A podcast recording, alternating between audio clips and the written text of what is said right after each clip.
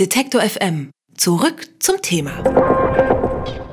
Die tagelange Irrfahrt der Aquarius, die hat ein Ende. Gestern ist das Rettungsschiff im Hafen von Valencia eingelaufen. Vorher hatten sowohl Italien als auch Malta dem Schiff die Landung verweigert. Insgesamt 629 Geflüchtete sind nun in Spanien erstmal in Sicherheit. Für viele weitere Flüchtlinge auf dem Mittelmeer gilt das allerdings nicht, auch weil Italiens neuer Innenminister Matteo Salvini angekündigt hat, dass Italien auch in Zukunft weitere Rettungsschiffe abweisen will. Was das für die Arbeit der NGOs im Mittelmeer und für die Flüchtlinge bedeutet, darüber spreche ich mit Ruben Neugebauer. Er ist Pressesprecher der Hilfsorganisation Sea-Watch. Hallo, Herr Neugebauer. Hallo. Herr Neugebauer, die Aquarius hat am Sonntag in Valencia geankert. Die Flüchtlinge auf diesem Boot sind also gerettet und sicher an Land. Mit der Lifeline und dem Seefuchs stehen aber schon zwei weitere deutsche Rettungsschiffe vor italienischen Häfen und dürfen nicht anlegen. Welche Folgen hat so ein Anlegeverbot für die Seenotrettung im Mittelmeer und für Organisationen wie Ihre? Also was wir jetzt gesehen haben, ist fatal aus mehreren Gründen. Zum einen, weil da im Prinzip ein politisches Statement auf dem Rücken Menschen in Seenot gemacht wird. Es ist so, was hat das für Konsequenzen, wenn wir jetzt nicht mehr in die italienischen Häfen reinkommen? Die italienischen Häfen sind nach Seerecht die nächsten sicheren Häfen. Das heißt, da müssten die Menschen eigentlich hingebracht werden. Alle weiter entfernten Häfen bedeuten eben zusätzliche Strapazen für die Menschen, die eben ohnehin schon sehr viel mitgemacht haben. Das sind im Wesentlichen drei Gründe, die für uns das jetzt schwierig machen. Das eine ist eben, dass so ein Transfer nach Spanien wahnsinnig teuer ist, auch für uns. Wir sind ja rein spendenfinanziert. Dann ist es so, dass es eben für die Menschen, die da aus Seenot gerettet worden sind, die teilweise schon in sehr schlechtem Gesundheitszustand aus Libyen ankommen, einfach bedeutet, dass sie noch mal mehrere Tage auf See verbringen müssen. Seekrankheit ist da ein großes Problem. Also wir mussten bei der letzten Überfahrt, wo wir noch nach Italien rein konnten, tatsächlich schon zahlreiche Leute an den Tropf hängen, um die eben mit Flüssigkeit zu versorgen. Und wenn man dann noch weitere Tage auf See verbringt, dann wird es eben nicht besser, so eine Situation. Das, was allerdings ähm, am schlimmsten daran ist, dass wir da jetzt nach Spanien fahren müssen, ist, dass das bedeutet, dass eben ein Rettungsschiff, das nach Spanien fährt, für mindestens acht bis zehn Tage aus dem Einsatzgebiet ferngehalten wird, sodass dann viel zu wenig Rettungsmittel im Einsatz sind. Was das bedeutet, haben wir auch letzte Woche direkt vor Augen geführt bekommen, als es ein Unglück ja, westlich von Tripoli gab. Da war es so, das sind mindestens zwölf Menschen, wahrscheinlich deutlich mehr, ertrunken, als ein Schlauchboot dort in Seenot geraten ist und auseinandergebrochen ist. Wir waren da in diesem Zeitraum östlich von Tripoli. Das heißt, wir haben sehr lange gebraucht, um dort zu der Unglücksstelle überhaupt hinzukommen. Da war dann schon ein amerikanisches Kriegsschiff vor Ort. Aber wenn eben da zu diesem Zeitpunkt die Aquarius nicht gerade auf dem Weg nach Valencia, sondern schon wieder im Einsatzgebiet gewesen wäre, hätte man diese Toten möglicherweise verhindern können. Jetzt haben Sie eben gesagt, in Italien sind die nächsten Häfen. Ich habe auch von Kritik gehört, die gesagt hat, der Hafen von Tunis, der sei deutlich näher zum Beispiel für die Aquarius gewesen. Müssen denn die Seenotretter die geretteten Flüchtlinge unbedingt nach Europa bringen? Das heißt ja nur in der internationalen Konvention ein sicherer Ort. Ja, allerdings ist dieser sichere Ort eben auch definiert und da gibt es ganz klare Urteile zu vom Europäischen Menschenrechtsgerichtshof. Deswegen ist es ja auch so zum Beispiel, was ja viele immer nicht wissen, ist ja, dass die Bundeswehr oder auch Frontex, wenn die Menschen in Seenot retten, dann laden die ja auch nicht in Tunesien ab. Und das liegt eben daran, dass das rechtlich gar nicht möglich ist. Es ist so, dass eben neben dem Seerecht auch die Europäische Menschenrechtskonvention und die Genfer Flüchtlingskonvention gelten.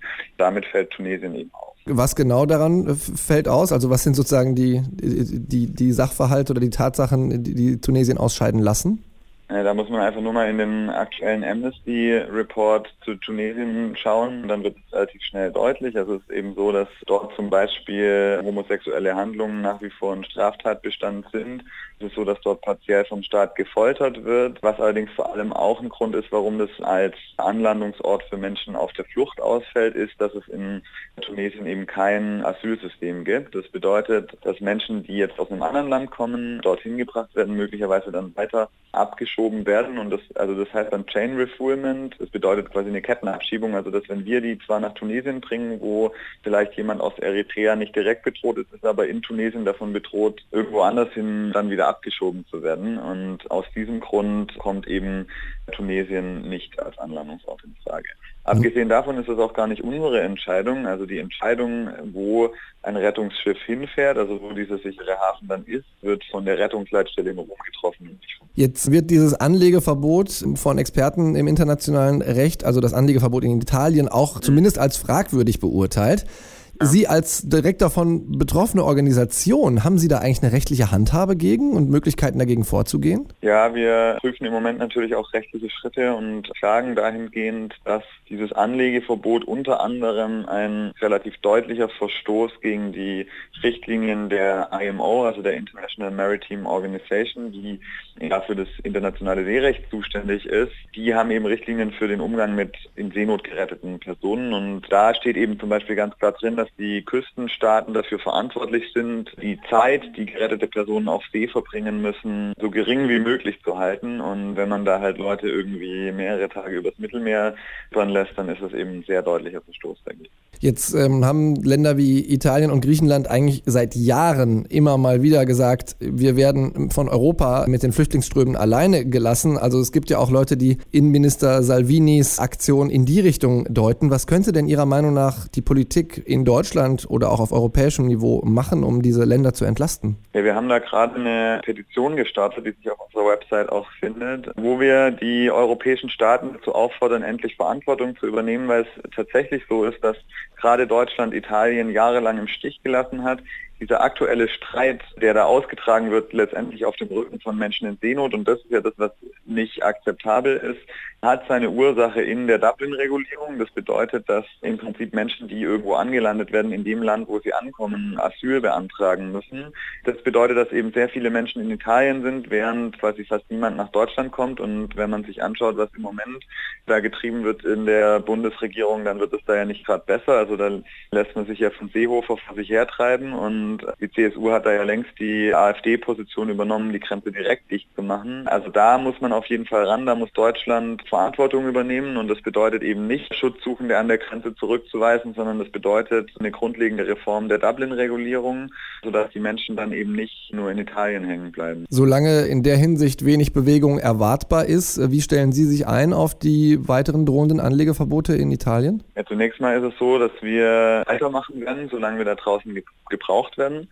Wir werden weiter rausfahren, wir werden weiter unserer Pflicht nachkommen, Menschen aus Seenot zu retten, solange wir eben noch Schiffe haben und solange wir eben auch noch das Geld dazu haben. Und da sind wir eben dringend auf Unterstützung angewiesen. Viel mehr können wir da gar nicht machen. Also wir können da jetzt nicht groß was ändern an unseren Einsätzen, weil die sind letztendlich relativ simpel. Wir fahren da raus. Wenn wir Menschen in Seenot antreffen, dann retten wir die. Und dann braucht es eben einen sicheren Hafen. Und das ist eben eine politische Entscheidung. Und deswegen ist es eben auch so dringend, dass eben auch die anderen Staaten, dass eben auch Deutschland Verantwortung übernimmt. Spanien hat da jetzt einen ersten Schritt dahin gemacht. Die Aquarius ist gestern in Valencia gelandet. Die 629 Geflüchteten an Bord sind erst einmal in Sicherheit. Ein Ende in der Debatte um die Flüchtlingsfragen im Mittelmeerraum ist aber nicht in Sicht. Ruben Neugebauer von der NGO Sea-Watch hat die Situation für uns eingeschätzt. Vielen Dank, Herr Neugebauer. Sehr gerne. Alle Beiträge, Reportagen und Interviews können Sie jederzeit nachhören im Netz auf detektor.fm.